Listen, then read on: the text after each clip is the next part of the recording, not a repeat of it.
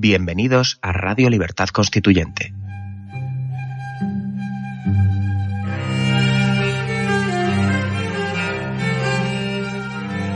Están escuchando Radio Libertad Constituyente con don Antonio García Trevijano.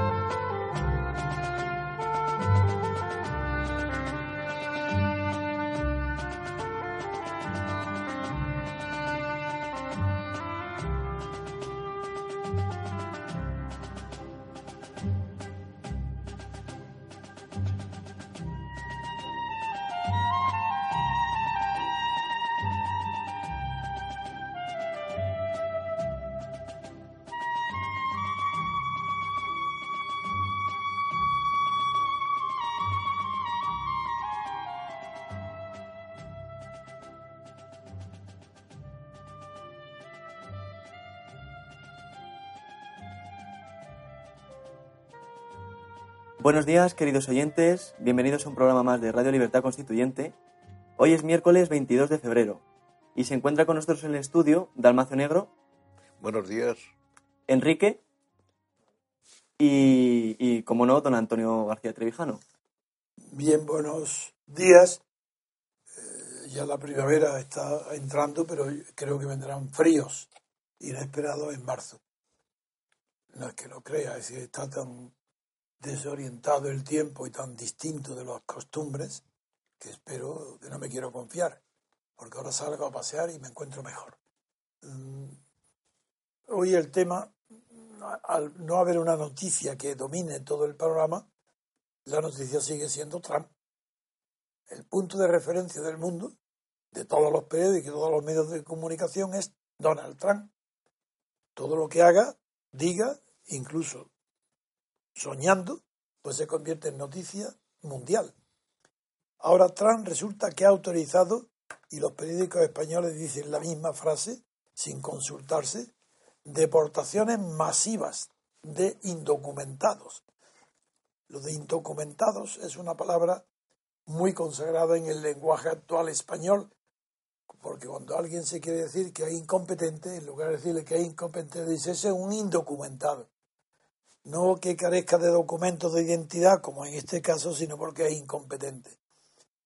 El lenguaje va transformando el significado de las palabras según el uso que le den los usuarios de ellas. Y el mundo, la misma noticia dice en primera portada, en la página primera, en la portada dice, Trump lanza un plan de deportaciones masivas. ¿Cómo se pueden poner? No se ponen de acuerdo porque dicen hasta las mismas palabras. Bien, el hecho es que Trump es hoy el punto de referencia de todos los medios mundiales de comunicación americanos, rusos, chinos y americanos, y todos. ¿Por qué? ¿Qué es lo que se está produciendo hoy en el fenómeno Trump? Pues que hay una batalla descarada, una batalla frontal y sin tregua entre Trump y los medios de comunicación.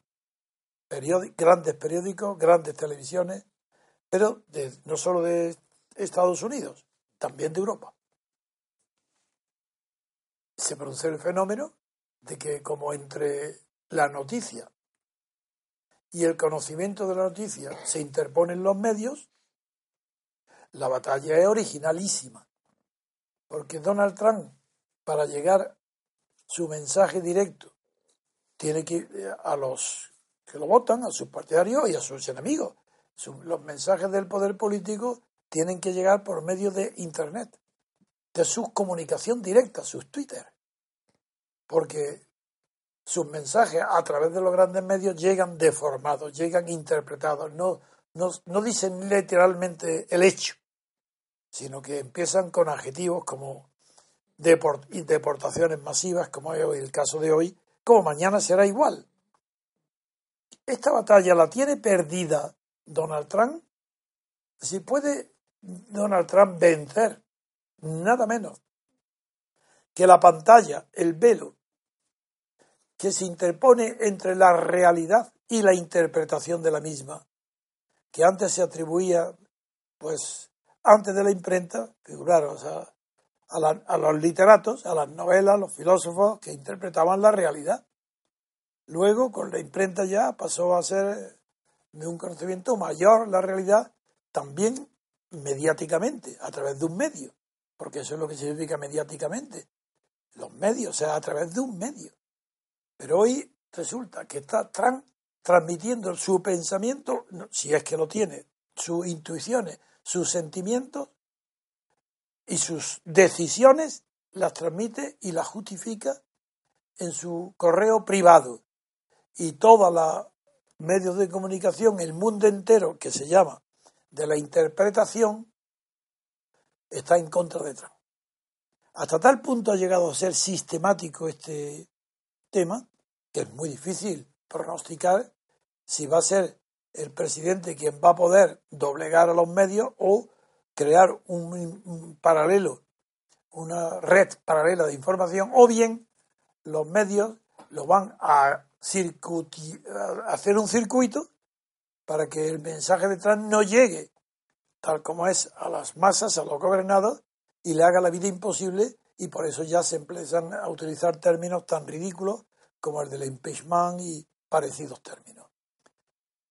Mientras esto suceda en el interior de Estados Unidos tendría es una importancia enorme lo que estoy hablando, pero estaría, estaría limitado sus efectos. Pero cuando trascienda al mundo, como está trascendiendo, se produce la comedia que hoy estamos contemplando.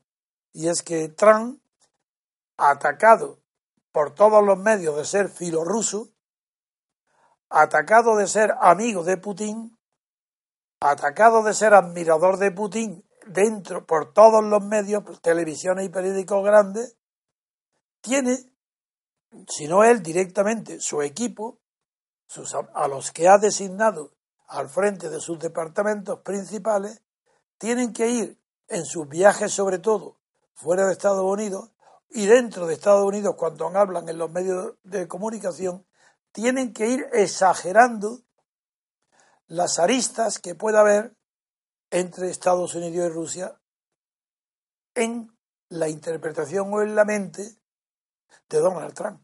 Si tienen, exagerando lo que yo digo, tomándolo para que se entienda mejor, tienen que mentir, exagerar, poner delante los peligros a la realidad. Hoy la realidad es que Putin y Trump quieren que no haya la continuación de la Guerra Fría como hay de verdad. Y no pueden. Pero es que no es solo Donald Trump que no puede, porque ya sus ministros tienen que en sus viajes a Europa decir que a Rusia que cumplan los acuerdos Min, que aumenten la, OTAN eh, efectivos, que hay que la OTAN tiene que fortalecerse.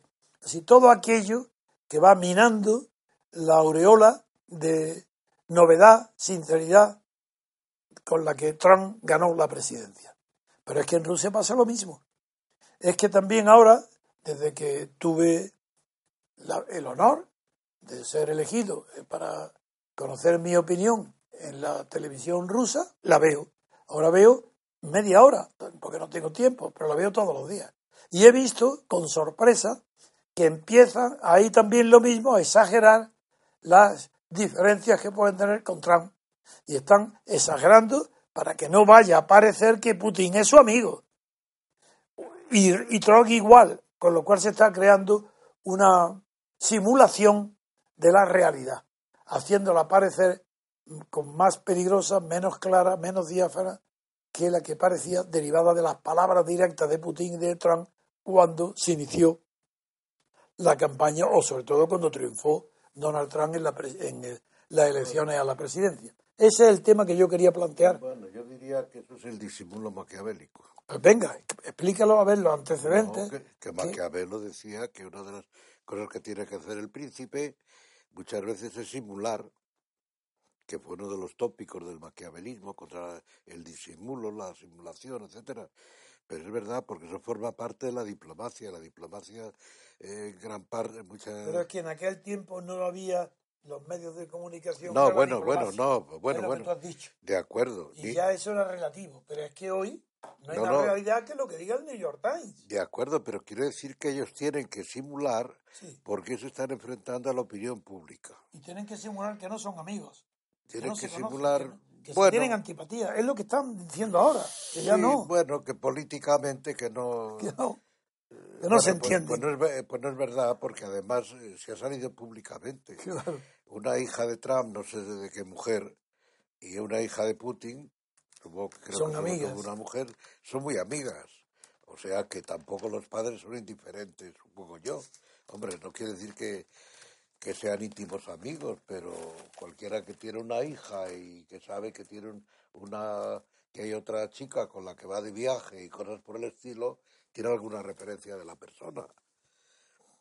Lo que pasa es que hay que simular frente, pero es que la- eh, es que es que la- el sovietismo, la manipulación de la información continua por parte de los medios están todos eh, copados por el, Bueno, hay por el un- sovietismo. Hay una información, un artículo, en realidad, de un señor que se llama Nicolás Alonso desde Washington, publicado en El País, en la página prin- principal, ya en la página 4.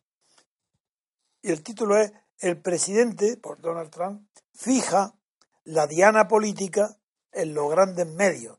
Fija la diana, es decir, que la ataca, su, su ataque a los grandes medios. Y el subtítulo dice, los ataques del magnate a los periodistas ocultan las contradicciones de su gestión. Es una crítica eh, a Trump. Sí, bueno, puede haber contradicciones, pero eso es, inevitable, es que... es que Pero ahora ya están reconociendo que ahora la batalla está entre Trump y los medios. Bueno, hay un... Que no es partidismo. Es decir, que no es la republicanos contra demócratas. Ahora la batalla es el presidente contra los medios.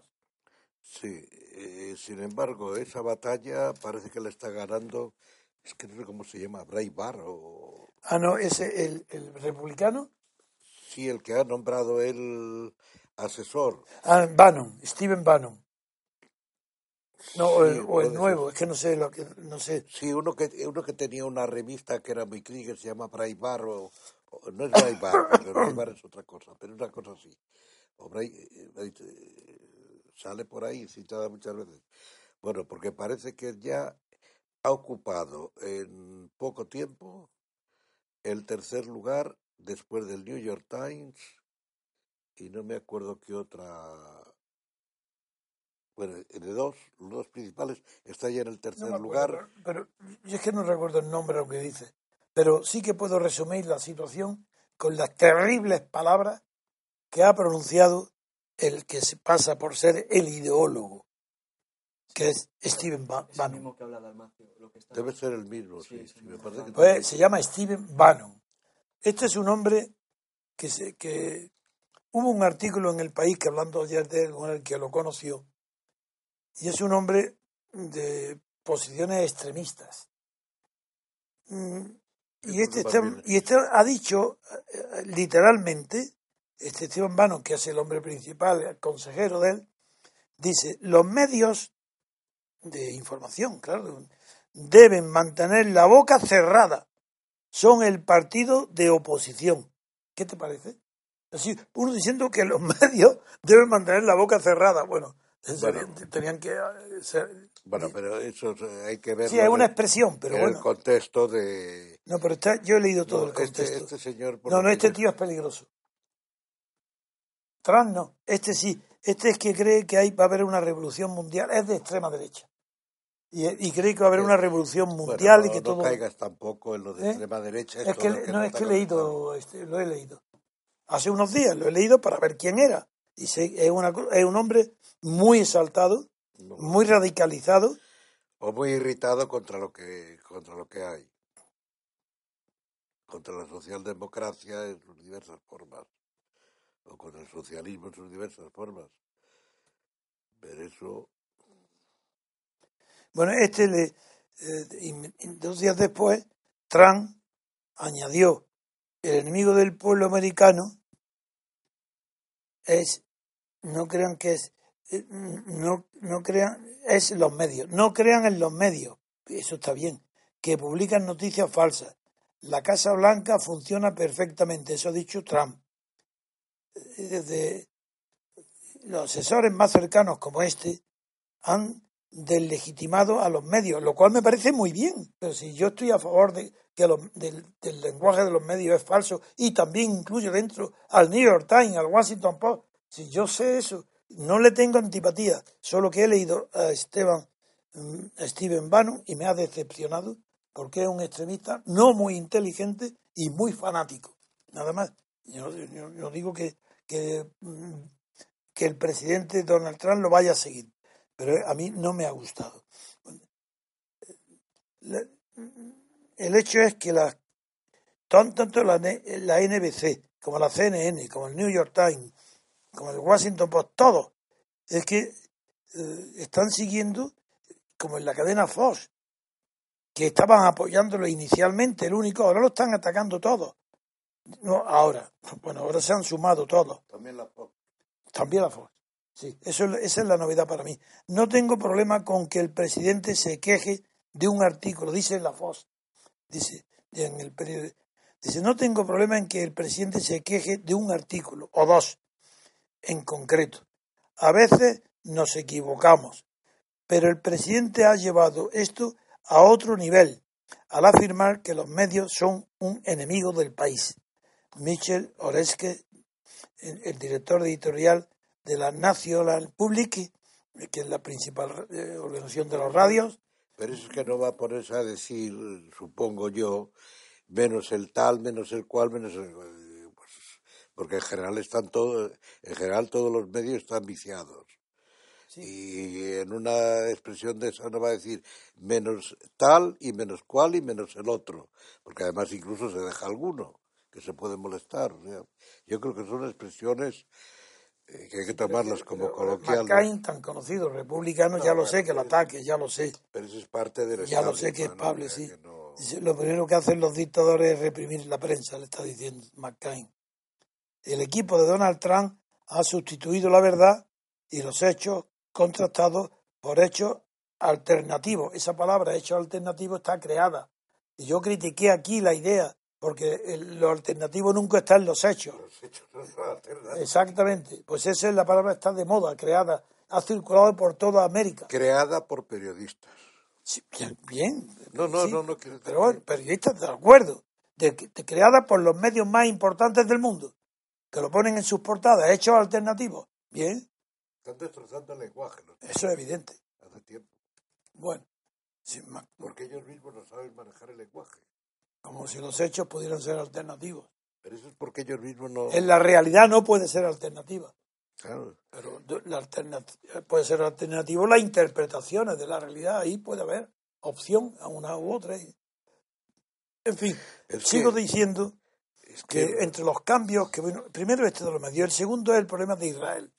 Se ha acusado a Trump que eh, reprobaba el antisemitismo, no, que condenaba que era an- antisemita.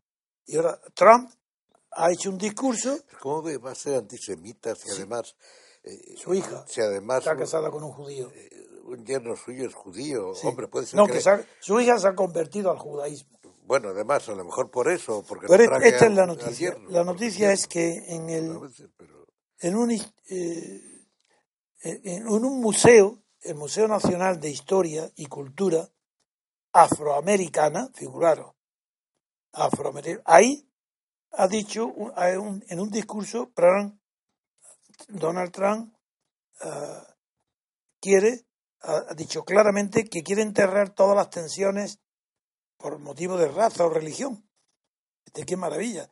Esta, la visita es un recordatorio significativo de que por qué tenemos que combatir el fanatismo, la intolerancia y el odio en todas sus formas. Eso dice Trump. Es decir, para los que lo atacan de extremista, acaba de decir que hay que combatir el fanatismo, la intolerancia y el odio en todas sus formas.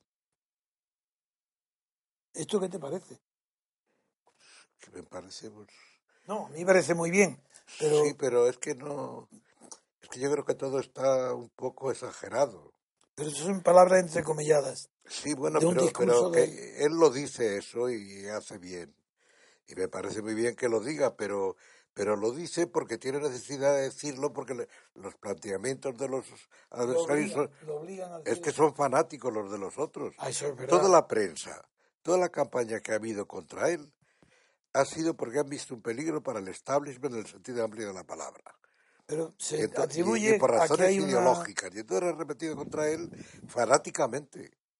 Pero es que parece que hay... fanáticamente. Sí, que parece que este Podrían discurso... haberle atacado de otra manera. que con este discurso transal en defensa de varios signos de violencia antijudía en Estados Unidos, como que un cementerio judío atacado y destruidas lápidas, como Esos son los fenómenos que yo entiendo y no entiendo en Estados Unidos, donde tienen tanta influencia los judíos. ¿Cómo puede ocurrir eso? Es una cosa muy chocante. Los judíos controlan Hollywood prácticamente, o gran parte de Hollywood. La prensa, digamos empresas, industrias. Israel se está manteniendo en gran parte por los donativos de los judíos norteamericanos o de una parte. Es verdad que hay la diferencia entre sionismo, sionistas y no sionistas. Pero eso es lo que acabo yo de... Vamos, no lo sé. Bueno, es que No lo- lo que pasa ahí. desde luego las agrupaciones más conocidas judías apoyaron a Hillary Clinton. Eso es cierto. Claro, pero es que yo no entiendo por qué. Vamos, Pero- eh, entiendo pero- que a lo mejor apoyaron claro, a Clinton porque no sabían quién era este, a lo mejor, No, o por alguna cosa, pero Pero aquí eh, lo que ha de destacar es que su hija Ivanka, que es la mayor, se casó, se convirtió al judaísmo para casarse con uno de- el, que, el yerno de Donald ah, Trump, entonces el hierro no es que sionista. se llama Kushner, que es judío y que es, es judío de verdad, pero muy Sí, porque si se ha convertido es que no es sionista. Eso es. convertido es que no es sionista. exactamente. Que el sionismo es otra cosa. Sí. Sí, porque los judíos tienen que... que tiene y que este su marido eh, practica una versión muy eh, rigurosa del judaísmo y que bueno pues, eh, esto también son noticias en las que hay que ir escarbando para averiguar detrás porque yo no puedo prescindir de que leo los hechos noticiables a través de lo que dice la prensa o los medios tanto en Estados Unidos como en Rusia lo tengo que interpretar. No me puedo fiar ya, porque sé que están simulando, como has dicho tú, lo de, Ma- de Maquiavelo, están simulando que no hay eh, posibilidad de un entendimiento inmediato entre Rusia y Estados Unidos. Y están exagerando sus diferencias. Esto, claro, pero están creando una doble realidad. Hay la realidad del poder, que no sabemos cuál es, y la realidad de la apariencia de poder que están los medios de comunicación para transmitárnosla. Y en esa apariencia el mundo es mucho peor de lo que parece ser que podría ser si se manifestaran claramente cuáles son los verdaderos Es que... es- propósitos es políticos de que uno y de otra Es que potencia. hay muchos intereses creados, entonces no se puede, es fácil remover eso. Rusia tiene el problema de digerir todavía 70 años de, del de leninismo. sovietismo. Eh, quiera o no, eh, es verdad que no tiene ya nada que ver con aquello, No, pero hay que digerirlo. sí. Es que eso es así. Y lo mismo le pasa a Trump en cierta manera. Son, prácti- son por lo menos de Eisenhower todo el tinglado del establishment que impera en Norteamérica. Ahí tiene que digerir todo eso. Es, es un cambio. Es un cambio político, no social.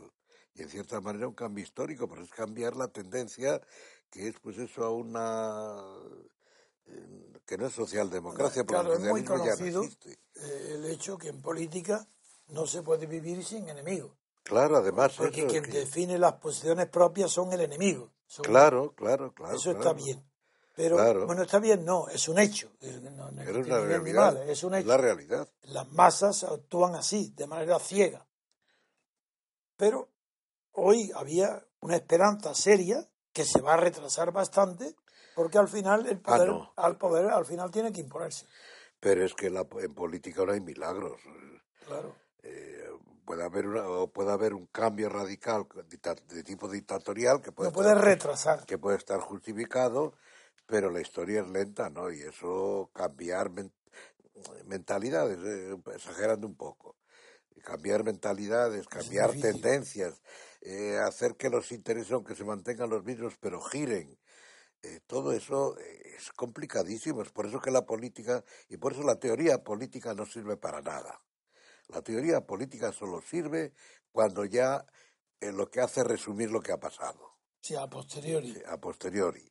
No, no sirve para nada porque se tropieza, eh, porque, porque se tropieza con ese- el mismo dictador, por muy dictador que sea, tropieza con una serie de obstáculos para La realidad. política. Tiene que ajustarse a ello. Además está por el medio la ley de hierro de las oligarquías siempre. El propio dictador, el propio Trump, el propio tal cree, tiene que apoyarse en su propia oligarquía, o Putin, o quien sea. Es que pensar que la política, pues de pronto, de suponiendo que los entusiastas de Trump piensen que Trump va a cambiar el mundo de la noche a la mañana, No, eso es imposible. es imposible. Que no. Y Pero hay un fenómeno, Una cosa es que inicie, que inicie una tendencia, que es distinto.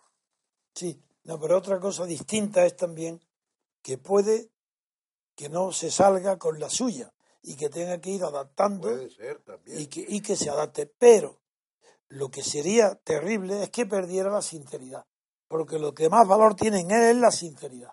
Porque hasta ahora él parece ser que no se había metido en política. No, Pero, si novato. pero al meterse en política está haciendo ya que está perdiendo la sinceridad en la medida en que, si Sí, es sí. así, esté simulando. Es- Exactamente, ese es el peligro. Claro, pero es que la política es así. La política es muy dura. Tú puedes ser muy... Tú has estado metido en política. Eh, Sí, pero ahí en la política también hay cambios revolucionarios.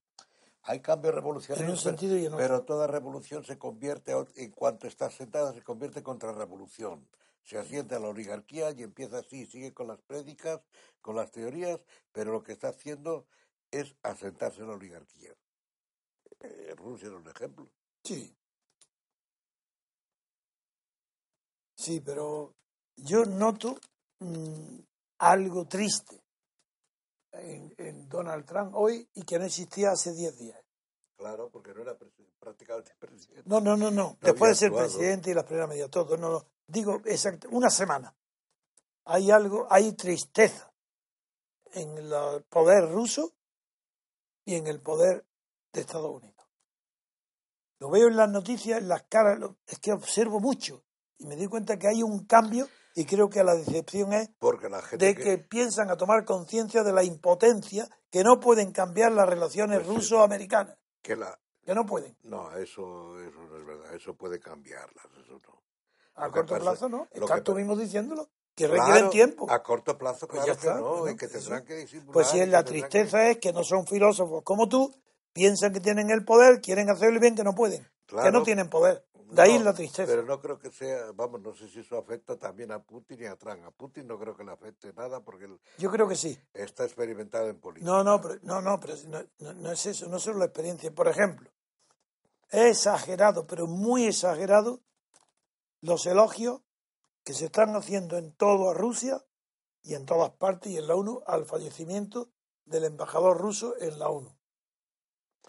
Sí, a mí me, Está, me- está bueno, me ha llamado la atención. está, en- se- le están haciendo homenaje en todo el mundo, pero en Estados Unidos no.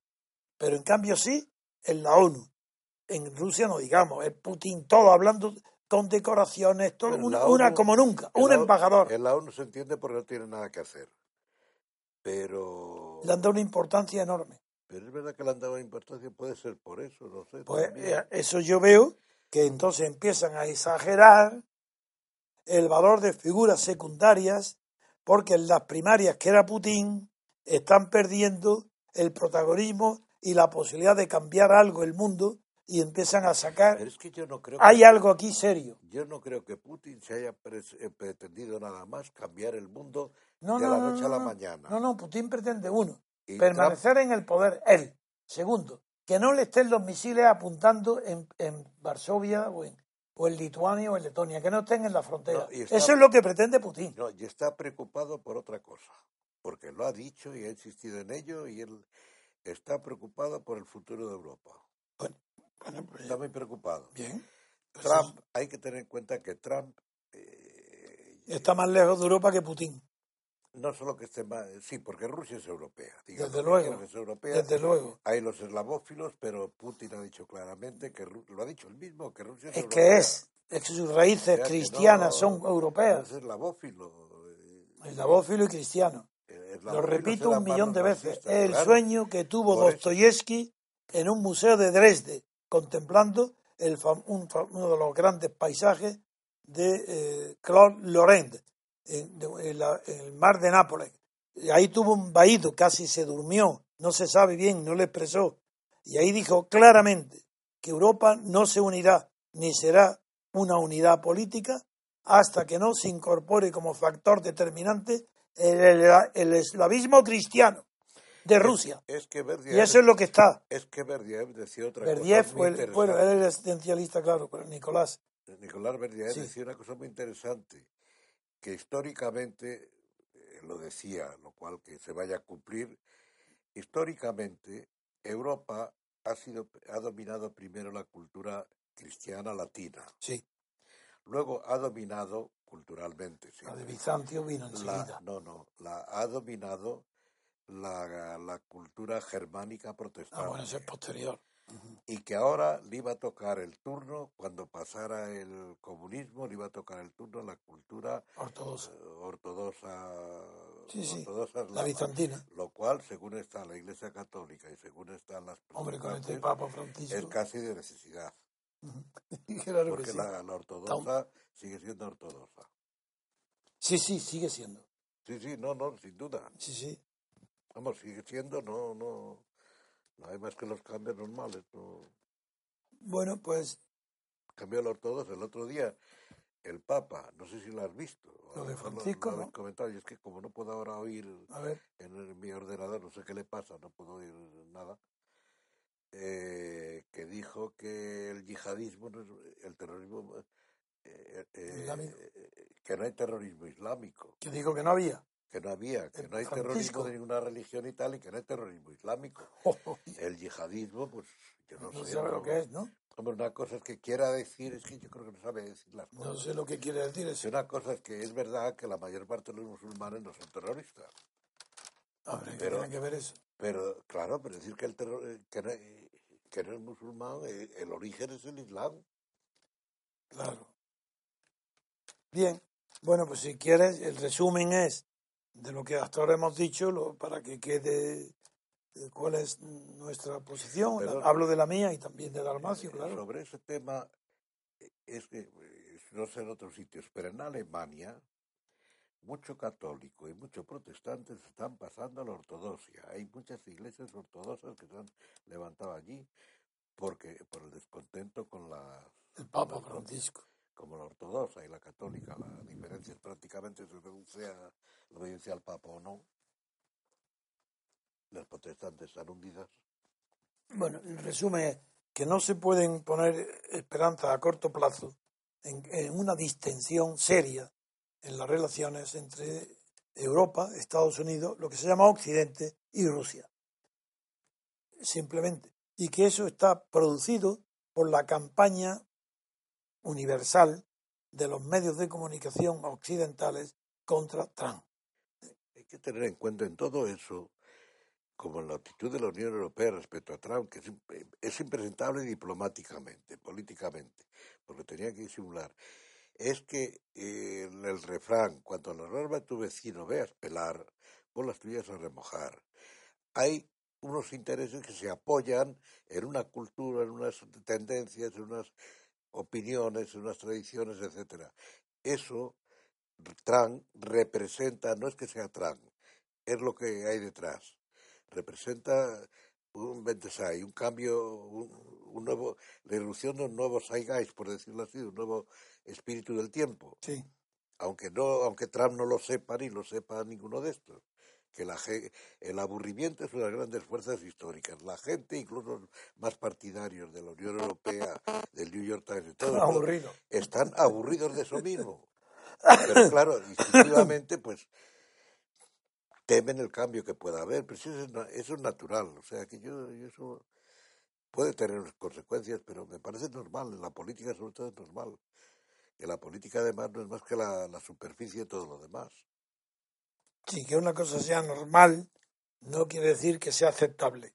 Porque No. si fuera así, eh, no habría habido progreso de la humanidad jamás. Claro, Porque todo es natural. El poder es natural, todo es natural, claro, que es natural. Pero la política, el deber político, la inspiración política, los ideales, pues también son normales. también Y son si no- normales, claro. también son normales. Y si chocan con la realidad, la fuerza, la inercia, el espíritu y la energía de esos ideales no pueden conformarse diciendo es natural. Claro que es natural. no, es que la política tiene que ser la- realista. ahí por eso tiene que tenerlo en cuenta, para Claro. vencer esos obstáculos. Claro. Es que lo que hay es que, si tú lo estabas diciendo al principio, es que se vive un mundo irreal prácticamente desde la Revolución Francesa, Eso es cierto. exagerando. No, no, pero es cierto, es cierto. Pero el arte lo demuestra muy bien, sobre todo desde la Revolución Rusa. Hombre, por Dios. En la, en la irrealidad, el principio de... Dios. La irrealidad eh, es todo abstracto. Y el arte abstracto. Bueno, hay una cosa esto- importante. las abstracciones Hay- hay en política yo- y en todo. que si- he que- siempre he querido decirlo y nunca he tenido tiempo, ocasión, no lo sé. Pero el filósofo bueno, mucho mejor de lo que parecía, Marcuse, fue el primero que tomó como base de partida de su reflexión el arte para llegar a través del arte al conocimiento mejor de la política y de las ideologías. Y fue Marcuse. En sus obras de 1930 sobre el arte son maravillosas. Y eso es poco conocido. Pero no, lo digo porque es verdad que no es por casualidad que yo he dedicado mis publicaciones, he concentrado mi cabeza, mis pensamientos y mi esfuerzo en escribir de dos temas, el poder y el arte, la política y el arte. Y es verdad que eso ha sido lo que me ha centrado porque el arte intuye, se anticipa. a la realidad. Ahí está, y tú lo acabas de decir. Y eso fue Marcuse. Intuye la clarísimamente. intuye la, intuye la visión de la realidad que se impone. Lo cual no quiere decir que acierte, se no equivoca se muchas nunca. veces. El arte, pero su función es adelantarse a la realidad que otro que se manifestará por otros medios después. La intuye, con lo que decía Hegel, el Eso, arte intuye la intuye. realidad. Es verdad que la, la estética de Hegel es una base de partida. Yo me inspiré mucho en ella, en mi libro. No en Hegel, pero sí en la estética de la de Baumgarten, mejor que la de Hegel. En fin, pues vamos a pasar a otro tema, si te Porque parece. Hegel englobaba en... ¿Eh?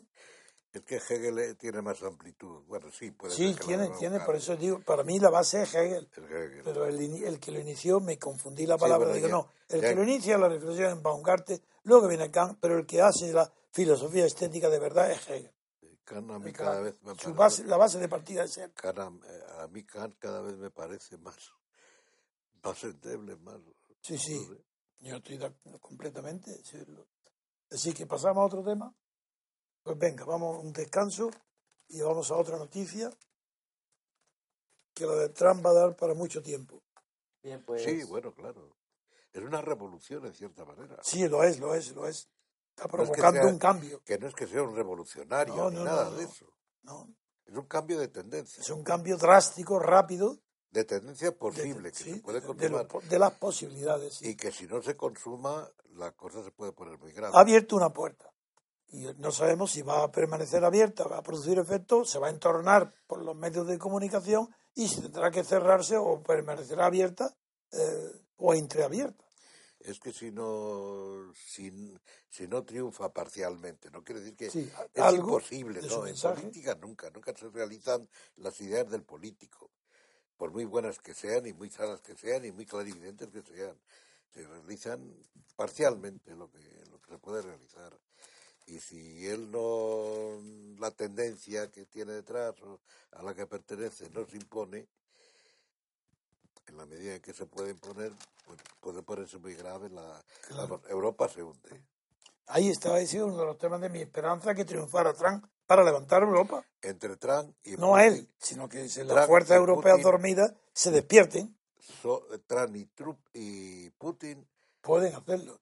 Son los que podrían levantar. Claro, y, ese, y eso es la tristeza que yo veo, que están dándose cuenta de que eso es más difícil o más largo de lo que pensaron en un principio. Hombre, claro. Es,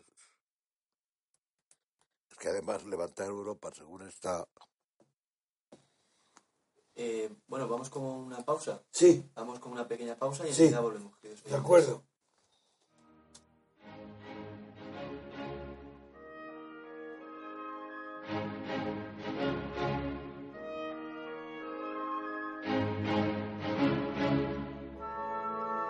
A todos los simpatizantes y seguidores del MCRC.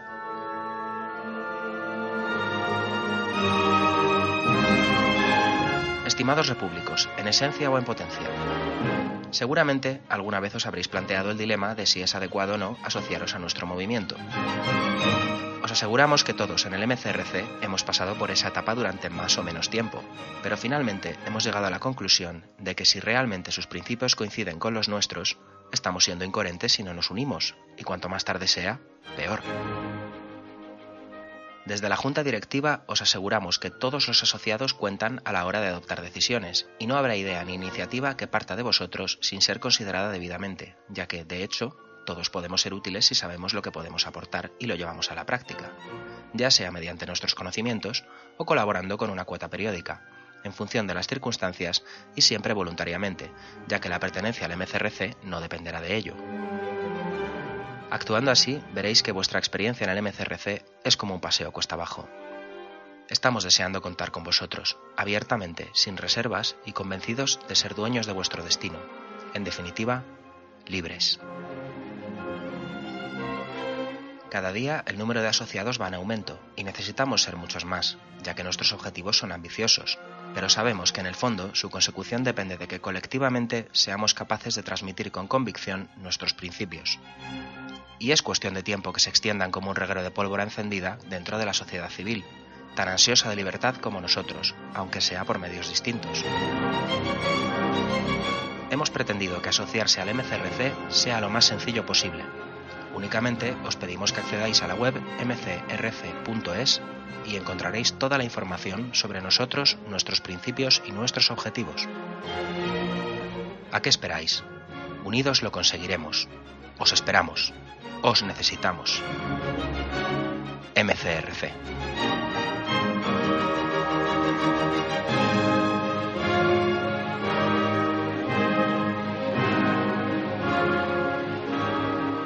Bien, ya estamos de vuelta, queridos oyentes, y tiene la palabra don Antonio. Sí, es hora de hablar algo de España, pero es difícil encontrar motivos de reflexión, de risa, de humor, sí.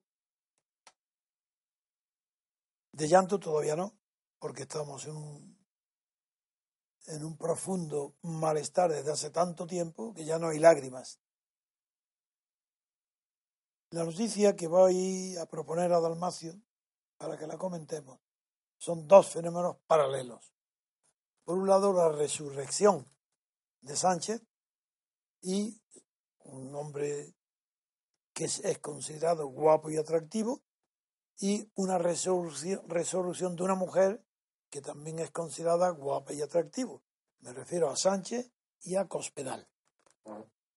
Yo creo que, no sé, pero están preparando eh, que adoremos a una nueva figura, Sánchez, que no es lo que se creía antes, que parecía que era un hombre nada, sin, tontarrón, sin personalidad, sin ideas, manejado por Podemos y por juguete de Pablo Iglesias, y resulta que no, que estábamos todos confundidos, que ahora es un líder que arrastra las masas y que desde, la, desde antes de la muerte de Franco dentro del Partido Socialista no se había producido un fenómeno tan carismático como el que produce Sánchez.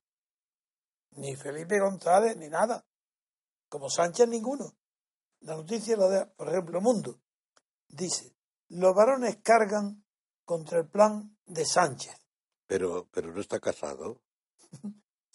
bueno, está casado. Ahora hablas por el plan, ¿no? Por el plan, claro. El Antes plan. por lo menos se decía Sí, cuando por se el tenía... plan, no, y se dice todavía. Pero ¿quién es? Eh, ¿La Cospedal? Debe ser la Cospedal, Pero está casada también, me parece. pero no importa, están llamados a entenderse. Con el divorcio express de, Están llamados a de entenderse. Zapatero en lo pueden arreglar en 24 horas. Mira, este es el hombre providencial, Sánchez, y dice en la misma página de Mundo, en la contrapágina, dice una mujer irrepetible, refiriéndose a Cospedal, una mujer irrepetible.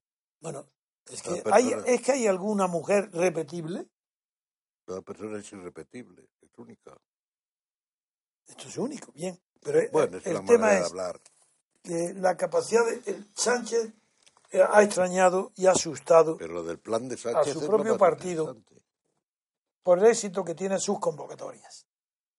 No es que sean llenados las, llenas las salas donde acude, es que el entusiasmo que despierta habría que retroceder a los tiempos de largo caballero, que yo no los viví, para encontrar un líder del socialista de ideas de izquierda que, la- que esté apoyado por las masas y que se llame revolucionario, claro, que el largo caballero también colaboró con Primo de Rivera en la dictadura, pero este Sánchez pues, habrá colaborado con todo lo que quiera, pero al verse apartado del poder se ha agarrado a las bases y está haciendo un discurso incendiario, pero de verdad, es mucho más de izquierda que, que Podemos. Que Pablo manden a los bomberos. Pablo Iglesias, claro, sí, sí. Eh, Pablo Iglesias mm, hoy tiene un discurso mucho más moderado que el de Sánchez.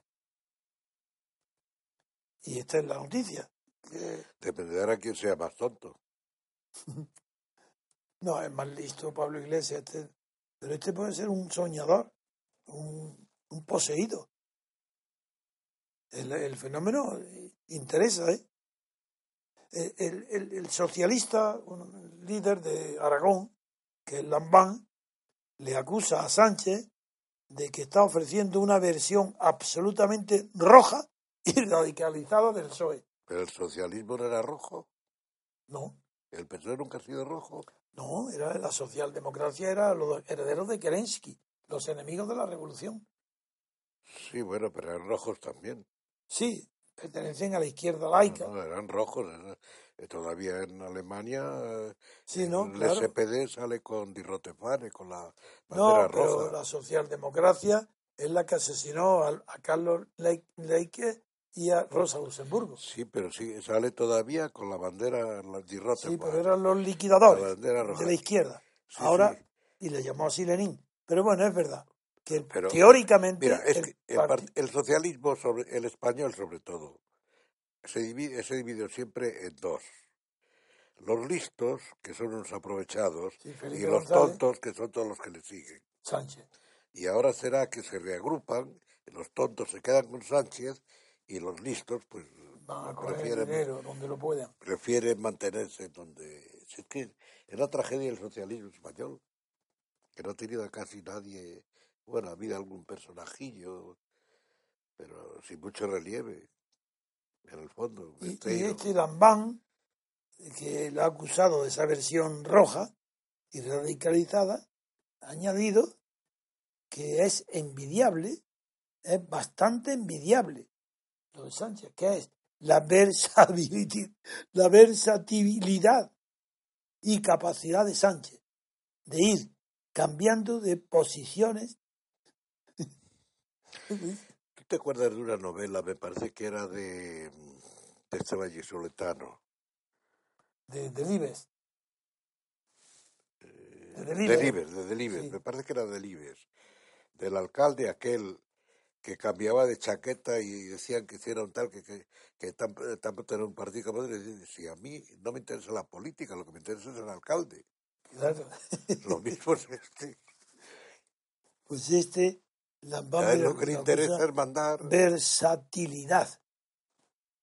Bueno, el presidente de Aragón aseguró que la plurinacionalidad que también defiende el Partido Catalán de los socialistas o el PSOE de Baleares es un sinónimo de insolidaridad territorial. Vaya descubrimiento.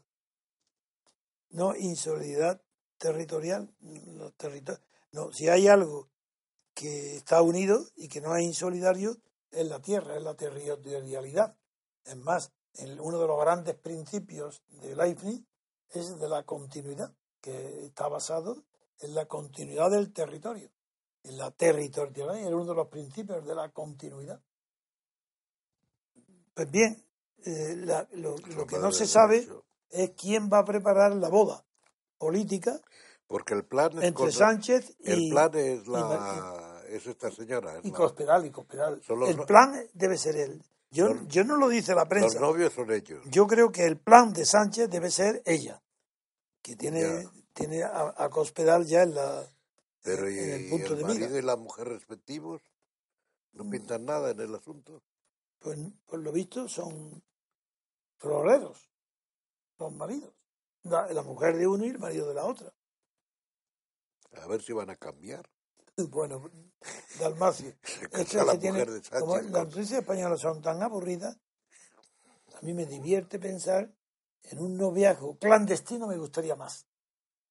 No público. Le daría morbo, sí. Sería más bonito. Sí, sí, le daría Eh, morbo. un- eh, unos Y que, amores. y que de pronto se descubriera, Eso es. Qué noticia. claro. Sánchez y Cospedal. Eso arruina las y noticias de Trump y y de todo. poniéndole uno, eh, ella los cuernos a Rajoy, a su marido no, si su marido Ah, bueno, eso es simbólico, sí. Eso, simbólico, sí. Sí. Bien, pues yo no sé si merece la pena sacar más partido a que es verdad que la estupefacción que produce Sánchez es el lleno y en las convocatorias que no están con llevados con bocadillos ni con sino que llena a donde va, llena. Eh, eh, eh, los tontos del partido. Y este que ya era creído, no digamos ahora. Por ejemplo, Pachi López está muy preocupado por la capacidad de convocatoria que tiene Sánchez. Está reuniendo más de mil personas en muchos de sus Más de mil. Más de- en- pero en cada acto. Todavía. está con más de mil. Jope. Y a más de dos mil en Sevilla o Valladolid. Sevilla puede ser. Puede Y en Valladolid, dos mil personas en Valladolid. La Como gente- Redondo. Este, este va puede por estar todas. aburrida la gente. ¿Eh? Aunque a lo mejor van todos los que son socialistas se juntan allí porque no tienen a otros. Porque No, este también no. No, los varones tienen miedo. es que ser socialista hoy en España simplemente eh, hay que tener tragaderas. Uy, Y la gente, pues a lo tiene. mejor como este todavía no ha tenido ocasión de, de demostrar lo socialista que es, pues eh, los socialistas que quedan serios, pues van a... Yo no sé por qué le llaman mujer irrepetible a lo de Cospedal, porque no, me da pereza leer un, No esas lo sé. tonterías. Eso está bien para las revistas del corazón, pero Pues será una porque mujer es, irrepetible. porque es presidente de una comunidad, es ministra de Defensa, es, supongo que diputada, sí, claro, o sea, diputada, es abogada de Estado. ¿Ah, sí? No tiene cara de ello. No, no, es abogada de Estado, sí, es más guapa. Es, es abogada de Estado. Está lleno de abogados de Estado No la política española. Yo solamente me acuerdo de la indemnización, como decía, aplazada, ¿no? Como decía, a plazos, no. Eh, ¿Qué decía la indemnización que había pactado? ¿Cómo decía? En diferido. Eso ¿eh? es, en diferido, en diferido. Eso, eso es genial. Ella dice una, un- que era un acuerdo que, que tuvo con Bárcenas para darle una indemnización en diferido. Como los partidos de fútbol y la, y la televisión, en La diferido. transmisión en diferido. sí, una indemnización en diferido para ocultar de que estaba de acuerdo con Bárcenas y que había cogido dinero y que estaba... Pues dijo, no, eso fue una indemnización en diferido. Bueno, pero es que eso... Los abogados No es No, inenarrable. es que los abogados de Estado crean derecho. Yo creo que cre- crean torcido, pero bueno. Bueno, pero crean derecho para ser los abogados del Estado. ¿Quién hace las leyes? No, El Estado. el Estado, pero no los abogados del Estado no saben de eso nada.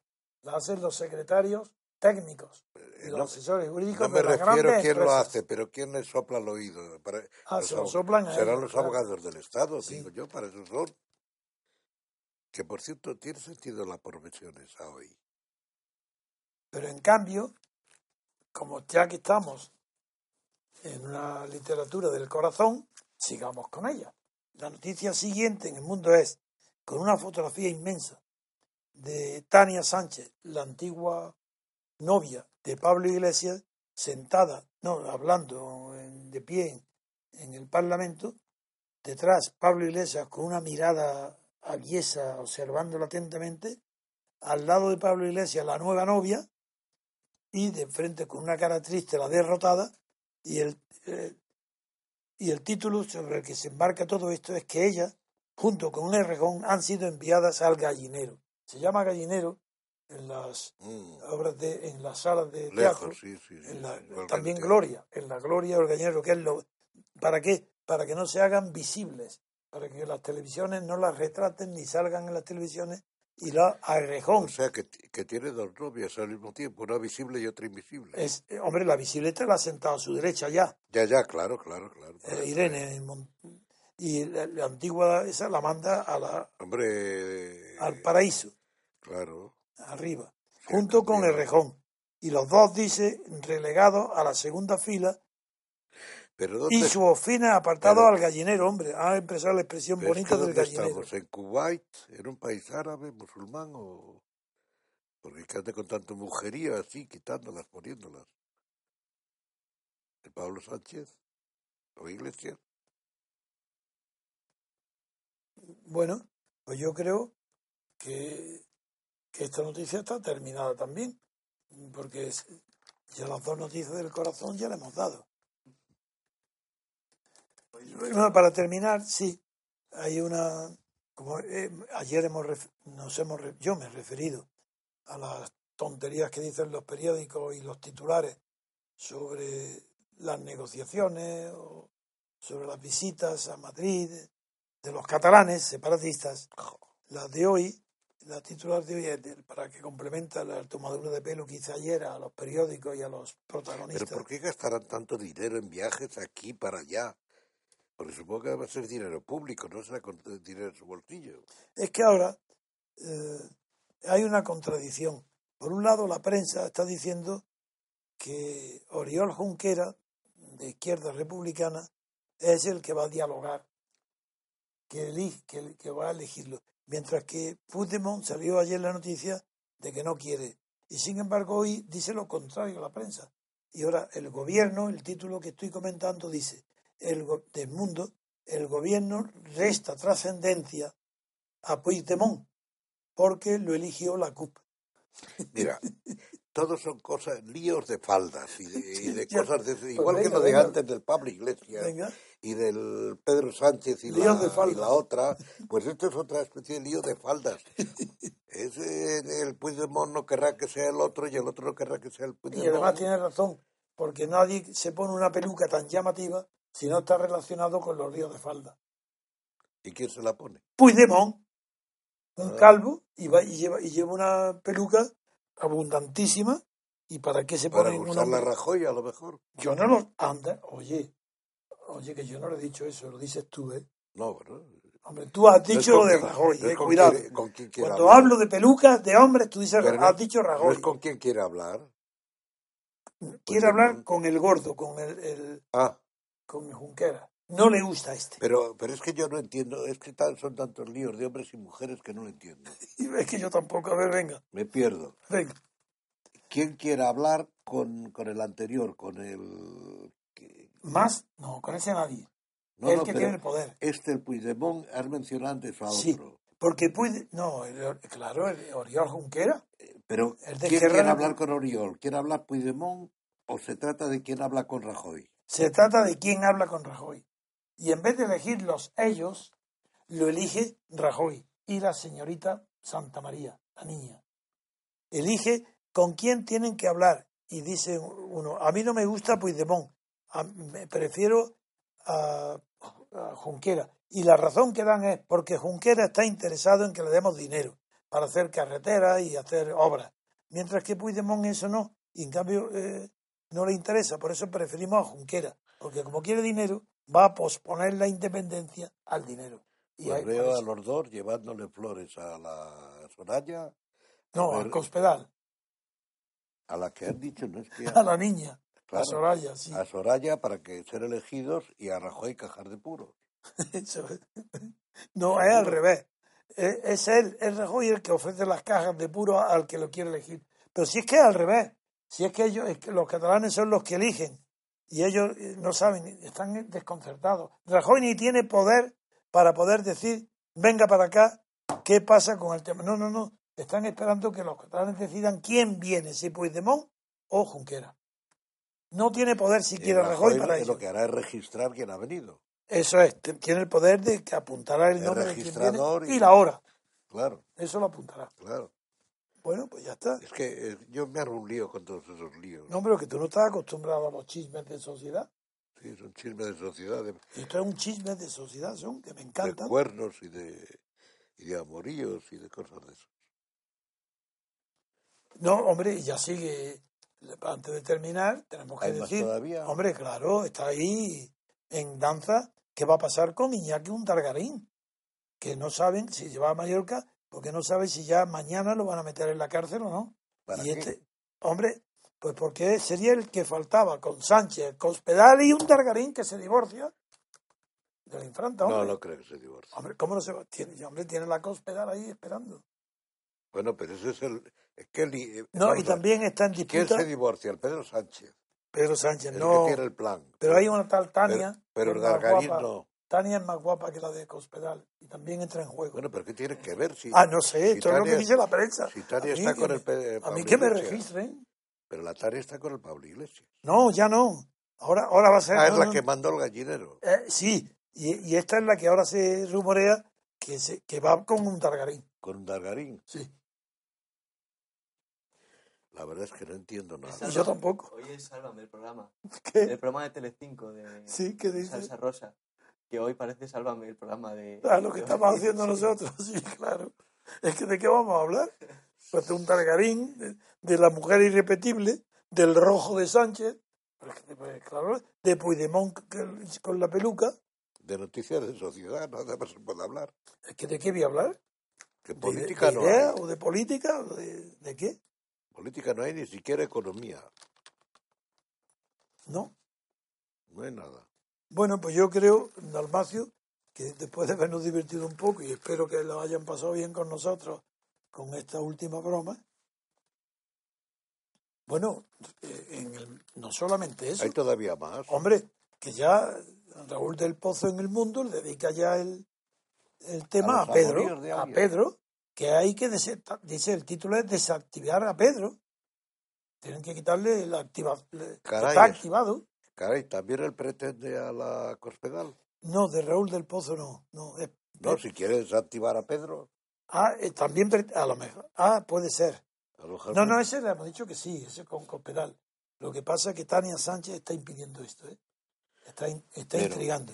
Pero no dice que desactivar a Pedro. Sí. Pedro no es el que está liado Pedro con es Sánchez. con la Cospedal. Sí, el que se va a liar, Y aquí pone desactivar a Pedro, pues, pues lo que lo va a liar tú. Más vale que no digas pues será que, que Raúl del Pozo está celoso. Después, no- o no, o que le han soplado, le han pedido que dé la idea. Que le han pedido que dé la idea porque el noviazgo no se atreven. Raúl está escribiendo esto por, porque se lo han pedido. Bueno, bueno. Hombre, como pasa siempre en la revista, como No, pero- si fuera Peñafiel. Es Peñafiel el que está preparando estas bodas. Tú No no, sé. es que no conoces. Peñafiel es muy hábil. Es un granadino muy hábil. Era el, el Yo director. como hace tiempo que no tengo líos de mujeres, porque si no la mía me fría. Bueno, bueno, porque tienes la mala Fría. suerte de, de- de la- el origen de tu mujer, que es muy celosa. Tienes que haber elegido una española, hombre. Ya, pero Están acostumbradas a esto. bueno, no sé. Las Bueno. vikingas, desde luego, son de cuidado. La vikinga, por Dios. Hombre, si tú no puedes comer aquí en casa ni un día, te matan. Bien. Pues nada más. Espero que os hayamos divertido. Que haya sido una mañana alegre. Y ya mañana. Gracias a que, gracias a eso, a que no hay nada. Hombre, gracias a que no hay más historia en España que las, del- las que las rosas, Claro. las del, cora- las del corazón. Ah, claro, la salsa rosa que hablaba. Eso es la salsa. Claro, claro, claro. Ahora la he entendido ya. Claro, claro, claro. Por fin. No, es que no lo veo. No, ahora ya sí la visto. La salsa ya sí. Ahora ya, ya, ya. Pues Muy España bien. está en su salsa. Está en lo que es, Está en en, en lo folclórico. Claro. No, es verdad que Su- Susana Díaz es un misterio, ¿eh? no se sabe lo que va a hacer todavía. ¿eh? Otra. Hombre, esa es la que viene de Andalucía, esa es la que está en es salsa. madre y todo. o sea, Esa es la reina madre, ya verás. Ha tenido un niño hace poco y no, no creo que ella esté en líos de eso. ¿Y, y no crees que tendrá algo que decir Leticia? Pues no lo sé, bueno. ¿Va a aceptar todo este lío y que ella no, diga- no haga nada? Está Está tan, libre, está tan delgada. pero libre. Pues no lo sé. Bien. No Bueno, me extrañaría nada, vamos, es todo es posible. Entre la alta sociedad todo es posible. Amigos, hasta mañana, a ver si encontramos algo serio de verdad que poder analizar. Bueno, queridos oyentes, hasta mañana.